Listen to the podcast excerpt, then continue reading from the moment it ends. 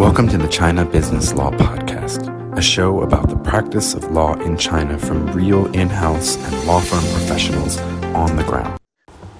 Today, our host is Agnes Wong, a lawyer here in China and co creator of the show. And so, welcome everybody, and uh, it's a pleasure to join. So, Barbara. My name is Barbara. I'm the founder of Whitespace, which is a startup in the sharing economy that I call co-meeting. So Mhm. we focused on providing flexible training and meeting rooms for anybody who might have an office, might not have an office, but sometimes they need to meet in uh, with a group of people that's bigger than whatever their working situation can handle. So whether you're five people and you want to have a core team brainstorming, or you're 100 people and you want to do a corporate training, we have spaces available for those. hmm And Julia said you are an engineer, right? So, why you want to do this kind of business? It seems like uh, have no relationship with your professional. Yeah, I ask myself that all the time. Why do I want to do this business? but I think that um, it actually does have a lot of relationship with what I've done in the past um, because I've always been um, sort of tragically interested in unglamorous, unsexy businesses, the kind of infrastructure businesses. So even in uh, the late 90s, when I was doing e-business, when that was a thing, um, I was doing it B2B, big projects in like chemicals and petrochemicals industry. And so I've never been interested in the sort of fun, jazzy consumer space. But it's like, how do we enable things to happen in a new way um, and, and transform, you know, an industry like chemicals industry that could be 100 years old? If you think about the real estate, real estate industry, it's hundreds of years old. But yet there are w- different ways to look at how you do the things that people fundamentally want to do in space. And so uh, I brought that thinking into the sharing economy. And I also think my engineering mindset makes sense because this is really an efficiency model. Um, we purposely are aimed at the mass market. We're not high end, again, unglamorous. Um, I often say with pride, we're the holiday inn of meeting room space. We're good enough for it doesn't embarrass anybody who comes in, but it's very much around value for money. Because I think that's what China needs, right? If you're aiming at the mass Particularly now.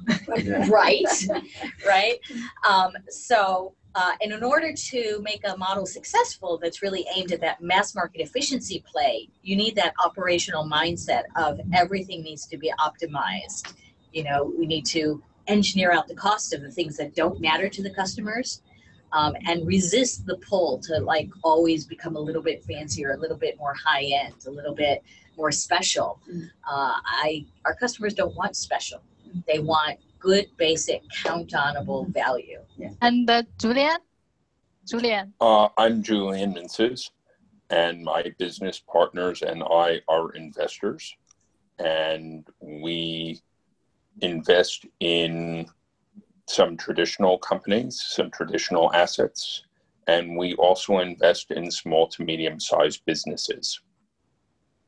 And where the area of small to medium sized business that we usually invest in are ones with a proven business model and it really depends on the founder and the team and if they can execute. Uh, it's less about the industry, particularly at the level that we're doing. So we're not going to invest usually in a company that's at idea stage or something that's very low level. And we try to get involved as much as we can in the companies that we invest in that are not traditional because otherwise why would you invest in them if you're just looking to wait for your return Um, uh, next, Helen. Helen. Um, Okay. Okay, Helen, can you introduce yourself? Yes, sure, sure. Thank you for inviting me, Art, and uh, I'm very happy to meet everyone. Um, Yeah, it's, it's interesting topic today about stakeholders. In fact, I actually uh, have a lot of uh, experience working with different stakeholders because I've been managing um, communication agencies, particularly uh, PR agencies for a long time, and as the general manager. So basically uh, managing stakeholders mm. and different sort of messaging to different stakeholders are generally the daily life mm. here. Um, uh, that aside, the other part is that uh, you know, I, actually I studied with uh, art together in our global EMBA in USC. So uh, afterwards, basically, I wanted to try something new uh, other than just um, mundane everyday managing work. And so that's how actually I started with uh, China Accelerator. I think to add to that, we all around this circle, I don't want to say room because we're not all in person, play multiple stakeholders for companies and have multiple roles even within our own company. And also, even as an investor, if you're doing early stage company investing, whether it's as early as China Accelerator or even a little bit later, there's a lot of work that goes into, you know, making the deal happen.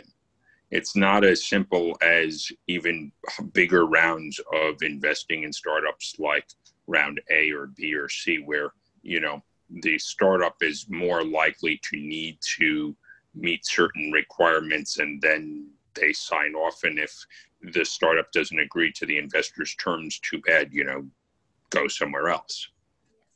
But it's a lot more at the earlier stage about the relationships between people. And, you know, it takes a lot more work to get it done. But the interesting thing is that we play multiple stakeholders uh, with different people or the same people. Okay, really thank you. And uh, so I want to ask my questions now. okay, the first is um, what do founders expect from investor in addition to cash? Well, ideally, uh, I know that the, the, classic answer, and, and probably uh, for my next round, the answer will be that they also need to bring some strategic value. So I'm looking for, um, because I work in the real estate space, I probably look for, you know, a lead investor who had real estate connections or could provide access to um, resources that I wouldn't be able to get. But actually, in the early stage, I think actually in every stage, the most important thing that I get from my from my investors is belief in us as a founding team and belief in the model. Um, you really want your investors to be ride or die with you. I can't imagine anything worse than having a whole bunch of investors who like lose faith uh, six months or a year into the process and are just constantly trying to um, backseat drive or question your decisions or try and force you in a direction that you don't want to go. Um, I know I founded the the prototype location for White Space, so the sort of seed capital came out of my own pocket. And we got to a certain stage, and then were, we were talking about expansion. And you know, I could have put my hand in my pocket again and funded the next stage, but I really forced myself to go to the external market because I, I needed to test that somebody believed in it that wasn't me. Um, and it was through those conversations, and I have a, a group of seven angel investors who invested in Whitespace pre A round. Um, and they've all been really great and they really believe in the vision. And I think that's that's more important than the money. So that means you want your investor more like your mentor? Not necessarily. I mean, some of our investors, um, you know, are very um, hands off, um, and some are more actively involved in trying to support. Um, I don't think any of them. I don't. I haven't requested any of them be involved to the level that uh, that I have external mentors that I meet with every single month and talk through the issues. Um, some of them might be open to that, but really I've I've dipped into each one of them as they have strengths. But I think it's that that willingness to to buy the dream. As, as founders, we have a dream of what we can create that doesn't exist, right? Every startup is like, I can make something happen in the world that doesn't exist already, but it should. And that dream hooks us, and we want to make it happen. And we need other people behind us believing in that. Okay, um, so next question is how do founders motivate and retain good employees? Um, and we're hiring as a as a sort of operational startup. We're hiring at two different levels. So we're hiring like core team who are going to be with us for the whole ride as we expand to become the pan Asia platform that I see as possible. And then we're hiring like local employees who I definitely see as capable of further advancement, but maybe not, you know, ever going to be director level or C level. And so I think the important thing is you have to motivate at the level that they're at. Um, so to preempt a, a, question, I think that um, Art and I talked this afternoon about uh, ESOP programs and, you know, is that important to establish? Um, I haven't even contemplated an ESOP program yet. Maybe because we're too early stage, that would be something for, you know, B round or C round, right. maybe B round. Um, but I do see that some of the local staff that we've hired and promoted into like those first line managers, I want to provide mon- monetary incentives, but an ESOP or a stock option program is way too abstract for where they're coming from. And so um, I read uh, one of the Bibles of, of startup scaling, Built to Sell, uh, and they talk about establishing just a, a loyalty bonus pool.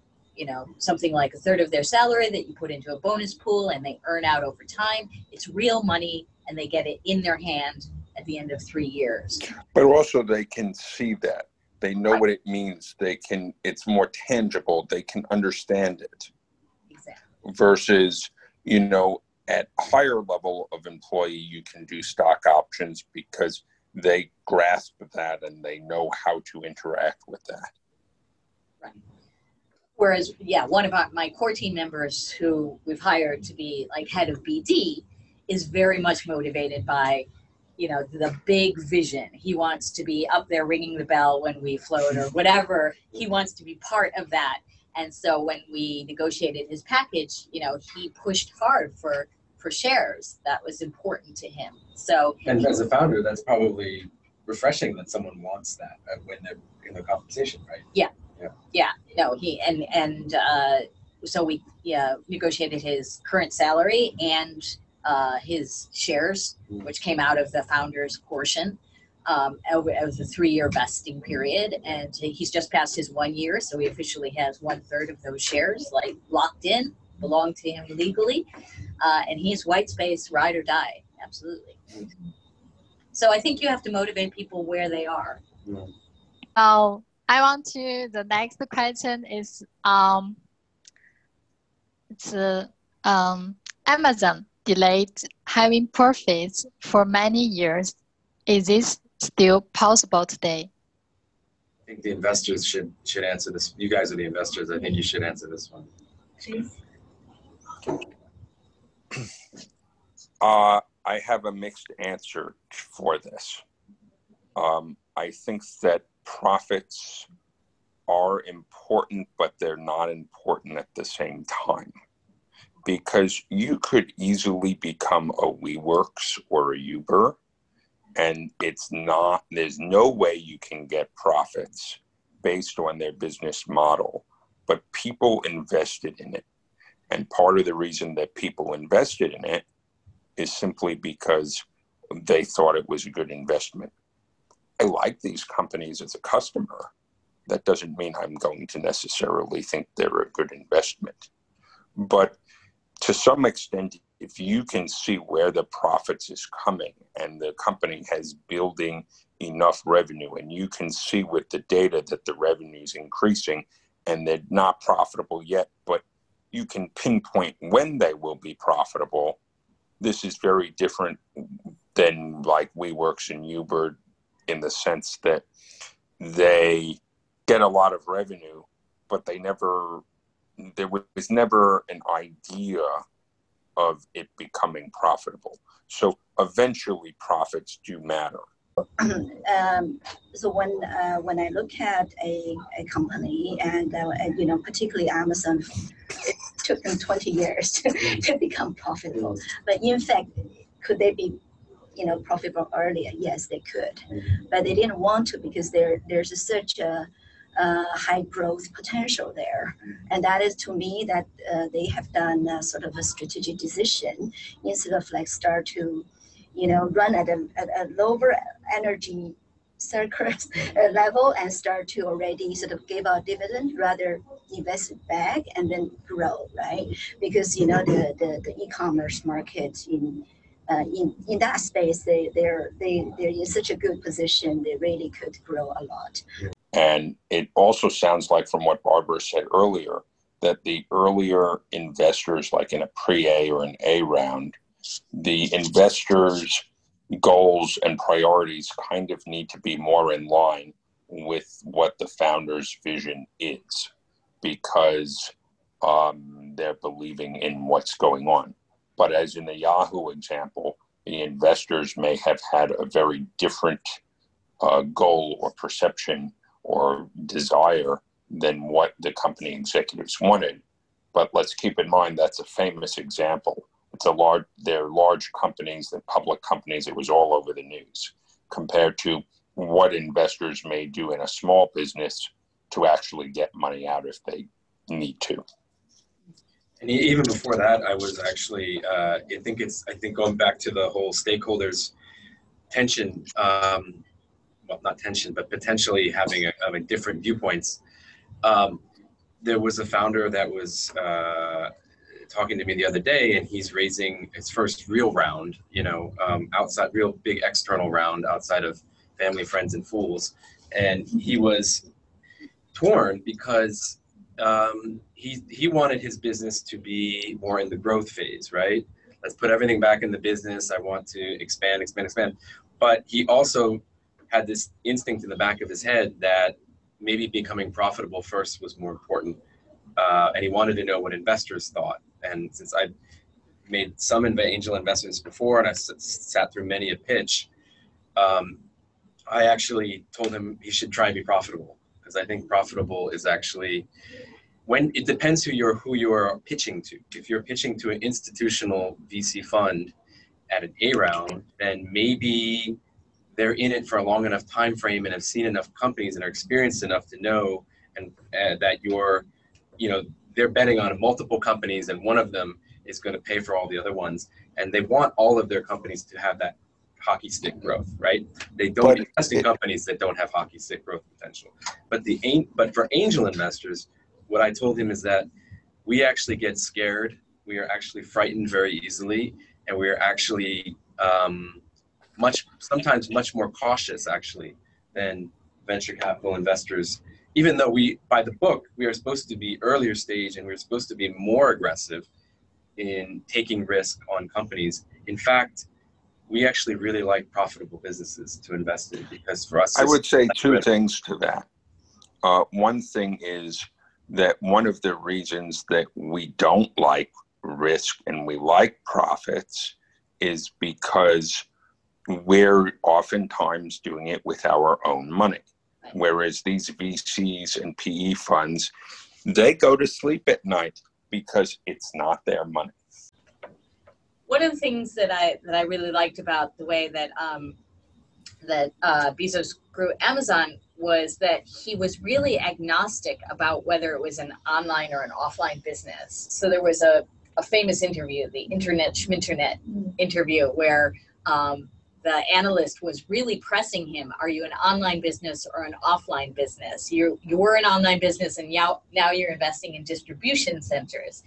And he said internet schminternet we do what is best to serve the customer. Um, and you know i don't claim to compare myself to, to, to jeff bezos but but it really struck a chord with me because people would say well uh, whitespace is a prop tech company. Are you property or are you tech right? Are you really bricks and mortar or are you really fundamentally going to expand like a tech platform? Um, and I'd be like, I'm going to do what fits the needs of our customers. And sometimes, and I believe that is requires us to have some physical locations that we invest in the bricks and mortar, that it's that doesn't fit customer needs to be a pure platform. And in terms of conflicting with different stakeholders, the issue I ran into in pitching some investors was they were like, well, we like to invest in technology companies. And I'm like, well, that's nice for you, but that's not what's going to succeed in the market. So do you want to invest in the thing that you sort of uh, philosophically believe in, or are you going to invest in the thing that actually fits market needs? I know I'm going to start the company that really fits you know, that has the closest fit to what consumers and customers are looking for, provides the best value. And I believe that's in the long-term stakeholders' interests. Uh, but if you don't agree, then we're not a good fit. Yeah. The next questions. Um, many startups use subsidies. How can you build customer loyalty without subsidies? Right. Um, I certainly uh, if we had had deeper pockets, um, I would have done more of that kind of marketing, you know, offering uh, free room or subsidized price rooms. We do as a marketing giveaway, but uh, we were also being very conservative with our cash, which turned out to be a good strategy.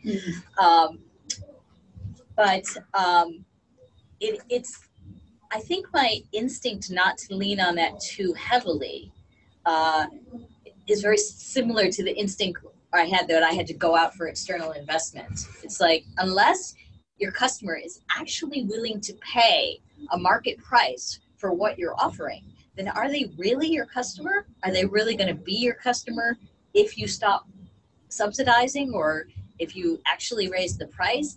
It's not necessarily sustainable. And so I, certainly believe in in you know using price as one way to attract people to try out your product or service.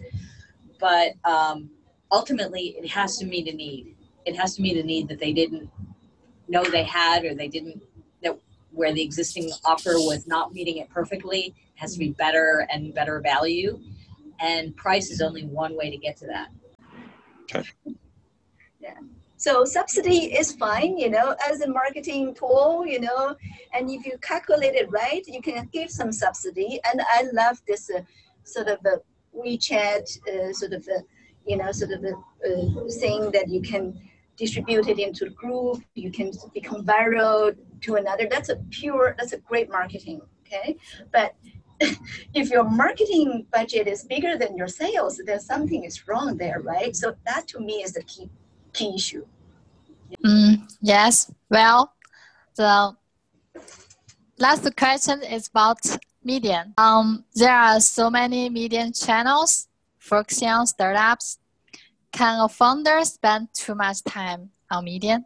You could definitely spend too much time on media. Um, it's it's hard to know the balance, um, and I think it it changes depending on where you are in your journey. So there have been over the last two years, there have been times where I've spent a lot of time doing external events, uh, raising awareness in the marketplace, um, uh, generating word of mouth. And then after I closed my round last year, I kind of stopped. And it was like, okay, I need to now take that money back and funnel all my energy into our expansion. Uh, we went from one location to five locations. We expanded our customer base by 8x in a, less than a year. We expanded our team from two employees to 25 or 23, I forget. You know, it was changing every day. And it was just crazy growth. And it was like, there was no way I had any energy for going out.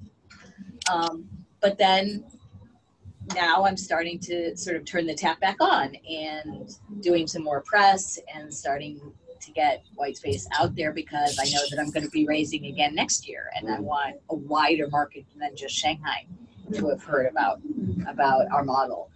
So um, it's a it should be a resource or a tool that you use, but it's for me it's always in the service of what's going to what's going to take us to the next level of growth.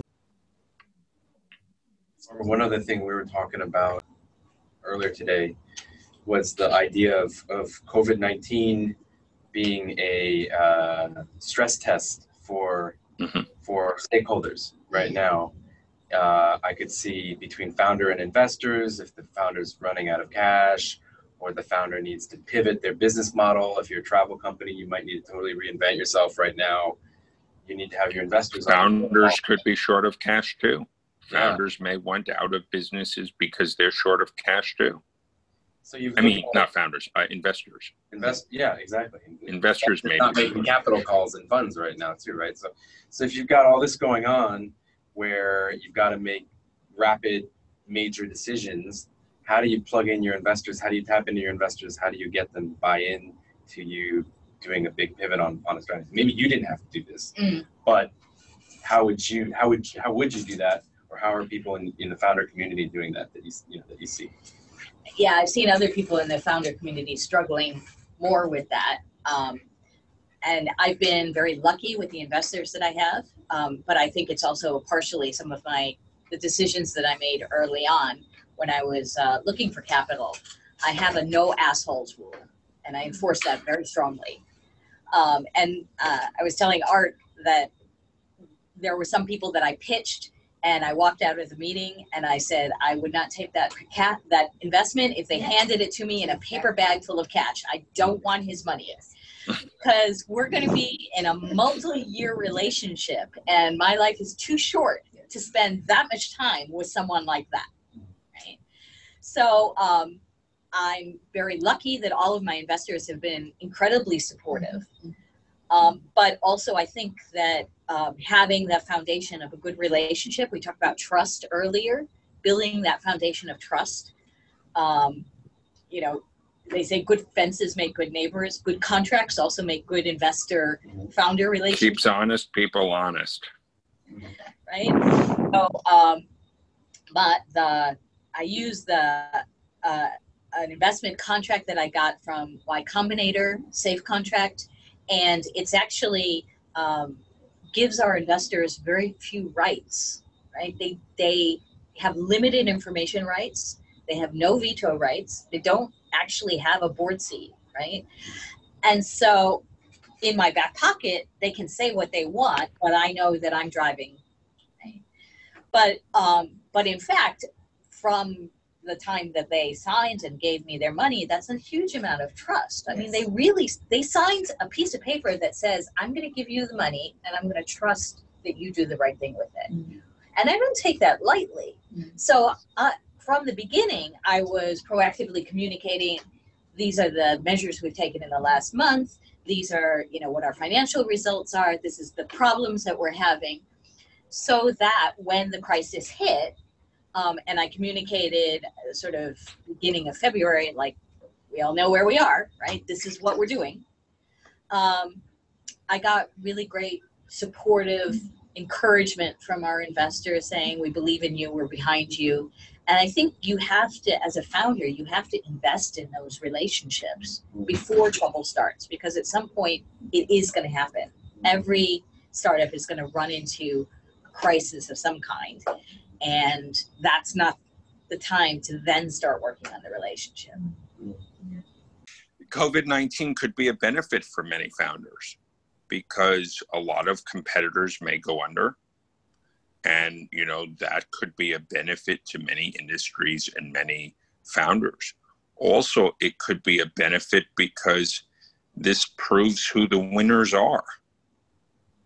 Because, you know, if you're slow and steady and you're slowly getting more and more revenue, or you're still able to pay your investors if your investors get a dividend or a payment quarterly or monthly or whatever you know that's a good sign if the investors are don't have to run after you and if they're pleasantly surprised at this time. And also as we would say in this kind of investing you shouldn't be investing money that you need tomorrow or that you need to live on. And i'm not saying you want to lose it or quite frankly, you want to make a good decision so you don't lose it. I think you made already a very very perfect sort of a, you know case of all under investor relationship, and always good to you know you know whichever stage you're in, uh, it's always good to keep transparent communication and regular communication. I've seen founders who promised to do regular communication who didn't do, and that didn't really give a very good impression, for example, right? So in the generally the rule of communication is of course it's first of all it's supporting an objective what is your objective in this period versus the next period? So different right? So whether it's you're trying to raise money or uh, you know, to to to raise awareness or to go ipo it's all different right? So so of course uh, media is very important to um, partner and tool but however they're not your friend right? Media is never your friend right? So so I do a lot of media trainings. this is one part I always say. Well, investors media not necessarily is your not friends friend. either. Investors also not your friend. Right. Um, really thank you and uh, thanks for joining.